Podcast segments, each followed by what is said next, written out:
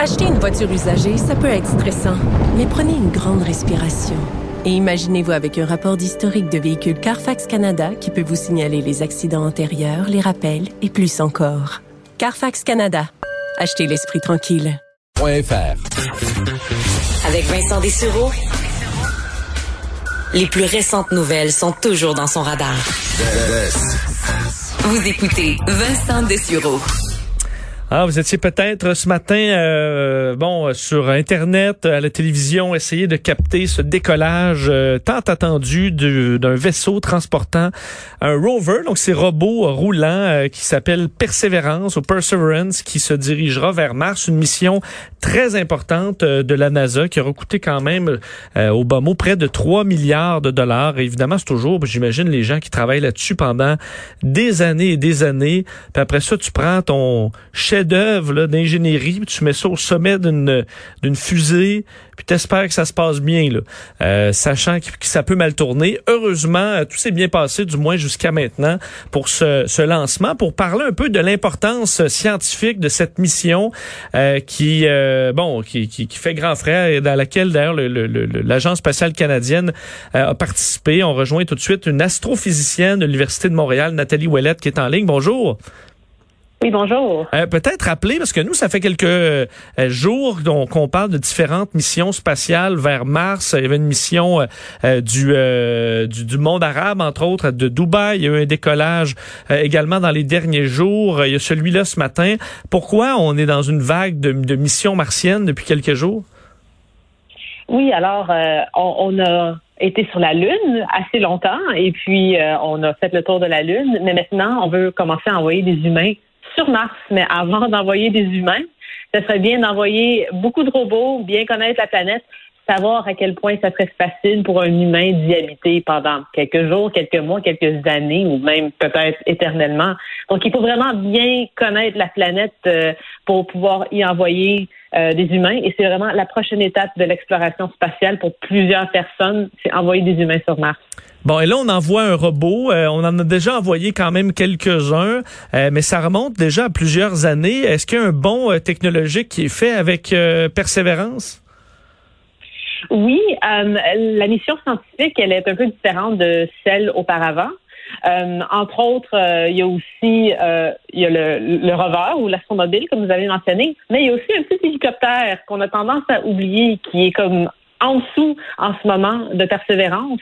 Et lui, une fois atterri, va sortir et puis va se promener pour dans, dans le ciel de, de Mars, dans l'atmosphère martienne, pour pouvoir regarder autour. Et ça, ça va être le premier hélicoptère martien. Donc, il y a quand même des bonnes technologies qui sont entre chaque mission. Je comprends. Et ça, euh, c'est quand même si cette technologie de d'hélicoptère euh, fonctionne, et ça m'a semblé complexe à tester parce qu'évidemment euh, tout est différent un peu sur Mars. c'est quand même très intéressant comme idée de s'imaginer un petit hélicoptère capable de d'aller observer beaucoup plus loin, alors que ces petits robots-là, évidemment, ça ne doit pas faire de très grandes distances. Si la technologie fonctionne, on risque de voir à peu près toutes les missions suivantes avoir ce genre d'accessoires pour pouvoir explorer plus rapidement? Oui, je pense que oui, parce que malheureusement, euh, qu'est-ce que souvent mis fin à des missions martiennes, c'est euh, un robot, euh, c'est coincé quelque part ou bien il a été pogné dans une tempête de sable.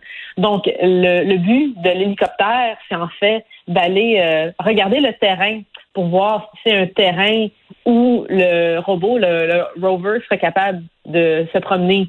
Donc, ça va permettre à l'astromobile de seulement aller dans des lieux qui sont plus sécuritaires. Donc, ça va permettre à la mission de durer plus longtemps. On parlait de, de, de, bon d'une mission et de recherche entre autres de signes de, de vie passée sur Mars. Est-ce qu'il y a donc vraiment des chances que cette mission réponde à une des plus grandes questions de l'humanité, à savoir est-ce qu'on est seul ou on est depuis toujours seul dans l'univers? On, l'espère toujours. Euh, et puis à chaque fois, on en apprend un tout petit peu plus. Euh, c'est relativement récemment qu'on a découvert de l'eau sous forme liquide souterraine sur Mars. Euh, donc, on, on, pense que c'est très peu probable qu'il y ait de la vie en ce moment sur Mars. C'est un monde très désertique qui semble assez mort, mais on a beaucoup de preuves qui semblent indiquer que Mars aurait été beaucoup plus verdoyante dans le temps. Peut-être que très loin dans son passé, elle ressemblait plus à la Terre. Donc, peut-être qu'on va pas trouver de la vie extraterrestre maintenant, des, des martiens maintenant, mais peut-être qu'on pourra trouver des fossiles qui vont nous indiquer qu'il y a déjà eu de la vie sur Mars. Et dans ce cas-là, même si c'est une, une, bactérie euh, fossilisée ou euh, quelque chose de minuscule, il en faut pas plus là, pour pouvoir répondre à cette grande question quand même. Donc, ce serait une victoire extraordinaire pour la NASA si on trouve le moindre signe qu'il y a déjà eu la vie sur... Si on la trouve sur la planète voisine de la Terre, euh, on peut s'imaginer que dans des milliards de galaxies, la réponse, on l'aurait. Oui, définitivement. Et c'est c'est même pas seulement répondre à la question est-ce qu'on est seul, même si cette question-là elle est très importante et ça nous fascine. Sur la Terre, on ne sait toujours pas c'est quoi l'origine de la vie. Donc, quand on fait de l'astronomie, de l'exploration spatiale comme ça, c'est aussi un peu pour mieux se comprendre nous-mêmes et nos propres origines.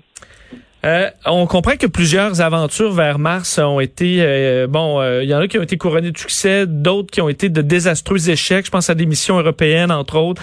Le, moment le plus critique de cette mission-là, après plusieurs mois de voyage, ça, doit être assurément d'atterrir et de, de, pouvoir traverser l'atmosphère de Mars sans sans encombre. Oui, donc ce matin, on a vu le lancement et ça s'est bien passé. C'est parfait, c'est déjà un bon début. Mais euh, ça, c'est la job facile, comme on dit. Euh, Qu'est-ce qui est vraiment difficile, ça va arriver en février 2021, lorsqu'on va essayer d'atterrir le robot sur Mars. Euh, et puis, il y a plein de difficultés, de, de défis avec un atterrissage. Entre autres, c'est pas comme sur la Lune, il y a une atmosphère sur Mars. Donc, l'angle que doit prendre le robot à son entrée doit être calculé juste parfaitement, parce que si c'est trop à pic, ça brûle dans l'atmosphère. Si c'est pas assez à pic, ça va rebondir sur l'atmosphère et être relancé dans l'espace. Donc, c'est super complexe, un, un amortissage. Qu'est-ce qui s'en vient, euh, la suite des choses pour euh, pour la conquête de, Mars? Là, on en est au robot. On parlait de ce, désir d'y poser le pied à un moment donné. Est-ce que euh, on sait que Donald Trump était euh, bon voulait mettre le, le, bon disons la vitesse grand V pour pouvoir retourner sur la Lune, pour peut-être se diriger vers Mars. Est-ce que on doit se donner énormément de temps ou est-ce qu'on pense que cette mission-là, on la verra, disons, moins de, de notre vivant, là, ou dans les 20, 30, 40 prochaines années? Je pense que dans notre vivant, euh, dans les 20, 30, 40 prochaines années, c'est fort probable. À, moins que nous, euh, on, détruit sur la Terre, ce qui est aussi peut-être probable. Mais euh, il y, a, déjà des compagnies privées qui se mettent des, euh, des objectifs beaucoup plus ambitieux, qui disent mm, dans 2025, 2030, on va être avoir envoyé des humains sur Mars. Ça, je trouve ça un peu trop ambitieux. Euh, donc, la NASA se fait un peu moins ambitieuse que ça, mais dans les alentours de 2035, elle pense qu'elle pourrait envoyer des humains. L'étape 1 sera de peut-être s'exercer ou du moins de faire une base euh, lunaire. On sait que c'est souhaité par euh, par la NASA. Est-ce que euh, c'est enfin pourquoi c'est si compliqué de retourner sur la Lune alors qu'on y est allé il y a déjà si longtemps? Pourquoi on n'a pas déjà une base lunaire? Et est-ce que c'est ce sera nécessaire pour la conquête de Mars? C'est intéressant comme question, en fait, parce que oui, il y a eu beaucoup de succès avec l'émission Apollo.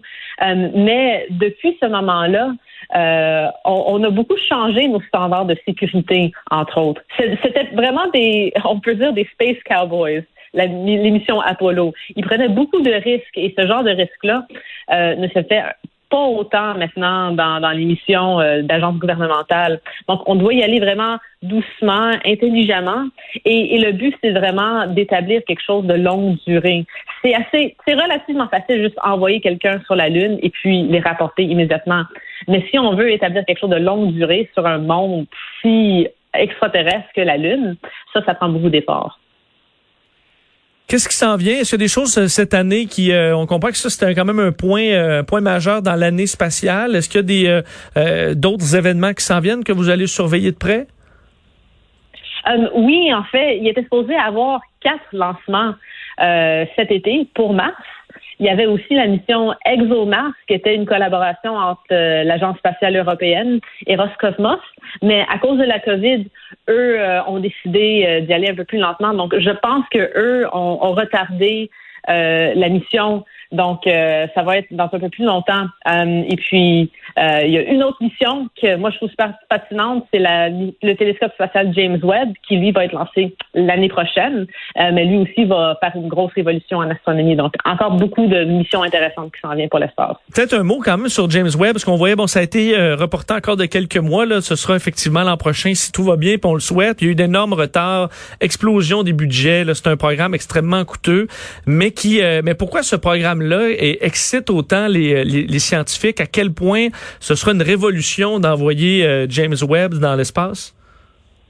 Mais si on pense à la révolution qu'a apporté le télescope spatial Hubble, on peut un peu euh, imaginer qu'est-ce que ça va faire James Webb. James Webb est beaucoup plus grand, c'est trois fois plus grand comme, comme télescope, euh, et lui va avoir entre autres une grande mission qui essaie de trouver la vie extraterrestre justement. Donc lui, ça va être un peu moins sur des planètes comme Mars mais sur des, lunes de Jupiter et Saturne et aussi sur des planètes à l'extérieur du système solaire. Donc, il va pouvoir faire des choses qu'on n'a jamais été capable de, de, faire avant. Donc, ça va vraiment être une révolution. Et on parlait de quand, on dit bon que le, on sera capable pratiquement de voir dans le dans le passé. Euh, c'est parfois difficile à comprendre pour nous, euh, simples mortels, mais c'est que la lumière qui sera captée par James Webb datera de si loin qu'on est capable de faire un voyage dans le temps? Oui, en fait, l'utilisation de n'importe quel télescope, c'est comme utiliser euh, une machine euh, à revenir dans le temps. Mais si tu as un télescope qui est plus puissant, la machine peut revenir encore plus loin dans le temps. Donc, euh, il va être capable de voir vraiment au fin fond de l'univers seulement quelques centaines de millions d'années après le tout début, le Big Bang. Donc, on est vraiment à la frontière de ce qu'on peut voir dans l'univers. Hmm, alors, plein de réponses, on l'espère, qui nous seront amenées par James Webb. Un projet, je pense qu'on est rendu à presque 10 milliards. Mais euh, Et on doit encore mettre ça, euh, notre joujou, sur une fusée en espérant que, en se croisant les doigts, que tout se passe bien. C'est vraiment intéressant de vous parler, Nathalie Ouellette. Merci d'avoir été avec nous.